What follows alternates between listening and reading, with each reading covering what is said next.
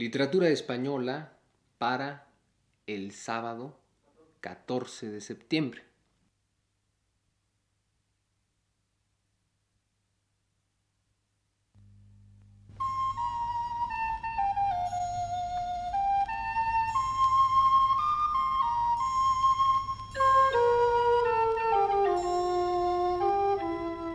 Este es el programa Literatura Española, a cargo del profesor Luis Ríos.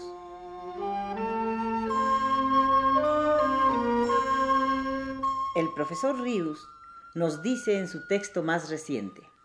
Hoy seguiré tratando el tema comenzado hace unas semanas de la huella de lo popular en la obra y en la personalidad de Federico García Lorca. La última vez que me referí a ello toqué el punto de la exaltación que Federico hacía del intérprete, cantante, bailarín, actor, recitador, el cual siempre que tuviese capacidad de duende alcanzaba una categoría de creador muchas veces superior al músico o al poeta cuya obra interpretaba. Decía también que en esta creencia coincidía Lorca con el sentir español dieciochesco, porque en aquel siglo se produce por primera vez en la historia de España la exaltación del intérprete a un primer plano de admiración. Reanudando este tema, seguiré diciendo ahora. La exaltación del intérprete, cosa tan de Lorca, es al fin y al cabo la exaltación de la individualidad a un grado cimero, la afirmación de la unicidad irrepetible de cada ser humano y de su peculiar fuerza expresiva. En fin, el entusiasmo y la fe rotunda de la dignidad humana. Por ningún motivo aceptaba Lorca que el valor del intérprete fuese tan solo instrumental. Era para él, en cambio, lo esencial. La guitarra no significaba nada. Son los dedos del guitarrista los que, enduendados, crean el estremecimiento del arte. Solo cuando un gran intérprete la pulsa es cuando el objeto yerto cobra, como por milagro, maravillosa vida propia, y la guitarra se hace humana entonces, y el poeta puede decir. Empieza el llanto de la guitarra, se rompen las copas de la madrugada, empieza el llanto de la guitarra, es inútil callarla, es imposible callarla, llora monótona como llora el agua, como llora el viento sobre la nevada. Es imposible callarla. Llora por cosas lejanas. Arena del sur caliente que pide camelias blancas. Llora flecha sin blanco, la tarde sin mañana, y el primer pájaro muerto sobre la rama. Oh guitarra, corazón malherido por cinco espadas.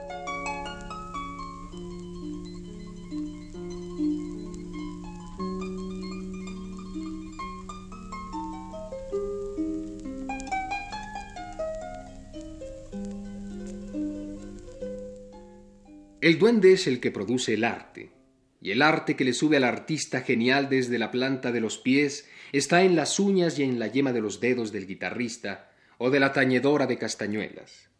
Esos sonidos indescriptibles que delatan la presencia del duende no pueden resultar más que una formidable individualidad en trance de interpretar de tal manera que esté creando sobre lo creado. Y convencido de ello escribía Lorca. La vieja bailarina gitana, la Malena exclamó un día oyendo tocar a Brailovsky un fragmento de Bach: ¡Ole! Eso tiene duende. Y estuvo aburrida con Gluck y con Brahms y con Daríos Milló. Y Manuel Torre, el hombre de mayor cultura en la sangre que ha conocido, dijo, escuchando al propio Falla su nocturno del Generalife, esta espléndida frase: Todo lo que tiene sonidos negros tiene duende. Estos sonidos negros son el misterio, las raíces que se clavan en el limbo que todos conocemos, que todos ignoramos, pero de donde nos llega lo que es sustancial en el arte. Sonidos negros, dijo el hombre popular de España, y coincidió con Goethe, que hace la definición del duende al hablar de Paganini, diciendo poder misterioso que todos sienten y que ningún filósofo explica. Como la guitarra, las castañuelas no son nada pero puede haber unas manos prodigiosas, pensaba Lorca, que no sólo la toquen para subrayar cumplidamente los ritmos, sino que lleguen a convertirlas en instrumento de concierto y que saquen de ellas esos sonidos negros, escalofriantes propios del duende. Federico García Lorca sentía una vieja pasión por las castañuelas. Las castañuelas están en las manos de las bailarinas españolas desde las más primitivas culturas que poblaron la península, desde hace tres mil años. A los romanos las bailarinas de Cádiz les enajenaban los sentidos, y en gran parte, según decía Marcial en un epigrama, por su destreza del son de las castañuelas de la Bética. Y como si llamase a esa tañedora enduendada de los crótalos que él no llegó a conocer, capaz de sacarles a estos los terribles sonidos negros, imaginando ya la vida que estos cuencos de madera podrían recibir al serles trasfundida a ellos la sangre que corre por los brazos y los dedos de la crotalista en trance de ciega creación, decía convirtiendo en tañido de castañuela sus palabras con la repetición onomatopéyica.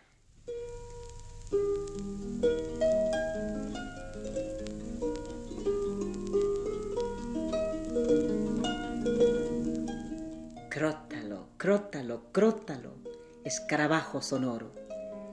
En la araña de la mano rizas el aire cálido y te ahogas en tu trino de palo.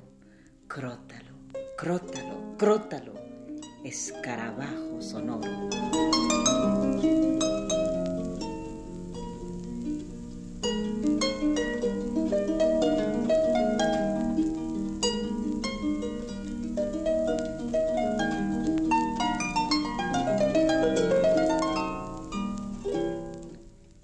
Como la guitarra, como las castañuelas, el cante es quien lo interpreta. La voz única del intérprete que lo hace real, si éste logra que le suba por dentro desde la planta de los pies ese poder oscuro que a veces se resiste a venir, y entonces hay que suplicarle rabiosa, desesperadamente su presencia indispensable. Por una anécdota que el propio Lorca cuenta, podemos entender esto muy bien. Una vez, dice, la cantaora andaluza Pastora Pavón, la niña de los peines, sombrío genio hispánico, equivalente en capacidad de fantasía a Goya o a Rafael el Gallo, cantaba en una tabernilla de Cádiz. Jugaba con su voz de sombra, con su voz de estaño fundido, con su voz cubierta de musgo y se la enredaba en la cabellera o la mojaba en manzanilla o la perdía por unos jarales oscuros y lejanísimos. Pero nada, era inútil. Los oyentes permanecían callados. Allí estaba Ignacio Espeleta, hermoso como una tortuga romana, a quien preguntaron una vez ¿Cómo no trabajas? Y él, con una sonrisa digna de Argantonio, respondió ¿Cómo voy a trabajar si soy de Cádiz? Allí estaba Eloísa, la caliente aristócrata, ramera de Sevilla, descendiente directa de Soledad Vargas, que en el 30 no se quiso casar con un Rothschild porque no la igualaba en sangre. Allí estaban los Floridas, que la gente cree carniceros, pero que en realidad son sacerdotes milenarios que siguen sacrificando toros a Gerión, y en un ángulo el imponente ganadero don Pablo Murube, con aire de máscara cretense. Pastora Pavón terminó de cantar en medio del silencio solo y con sarcasmo, un hombre pequeñito, de esos hombrines bailarines que salen de pronto de las botellas de aguardiente, dijo con voz muy baja Viva París como diciendo aquí no nos importan las facultades, ni la técnica, ni la maestría, nos importa otra cosa. Entonces la niña de los peines se levantó como una loca, tronchada igual que una llorona medieval, y se bebió de un trago un gran vaso de cosalla como fuego y se sentó a cantar sin voz, sin aliento, sin matices, con la garganta abrasada, pero con duende.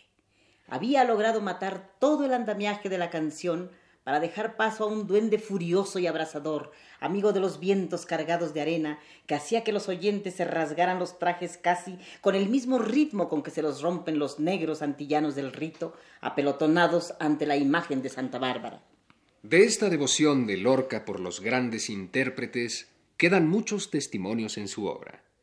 En su libro Poema del Cante Hondo dedica sendos poemas a dos de los mayores creadores que ha tenido el cante, Silverio Franconetti y Juan Breva. De aquel decía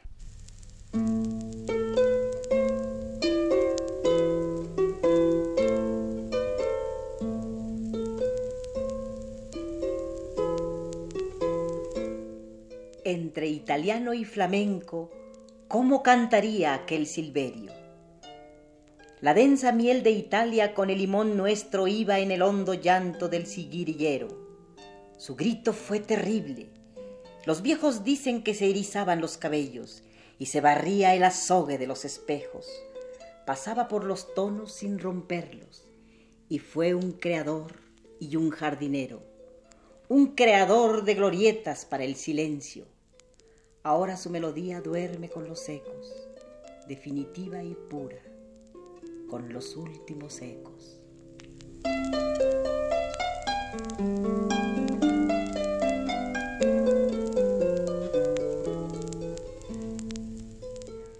El poema dedicado al cantaor Juan Breva, con cuya lectura terminaré esta plática, dice así.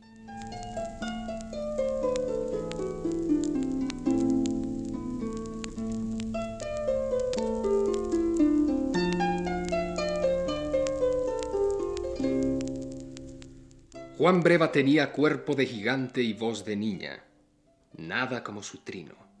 Era la misma pena cantando detrás de una sonrisa. Evoca los limonares de Málaga la dormida y hay en su llanto dejos de sal marina. Como Homero cantó ciego, su voz tenía algo de mar sin luz y naranja exprimida.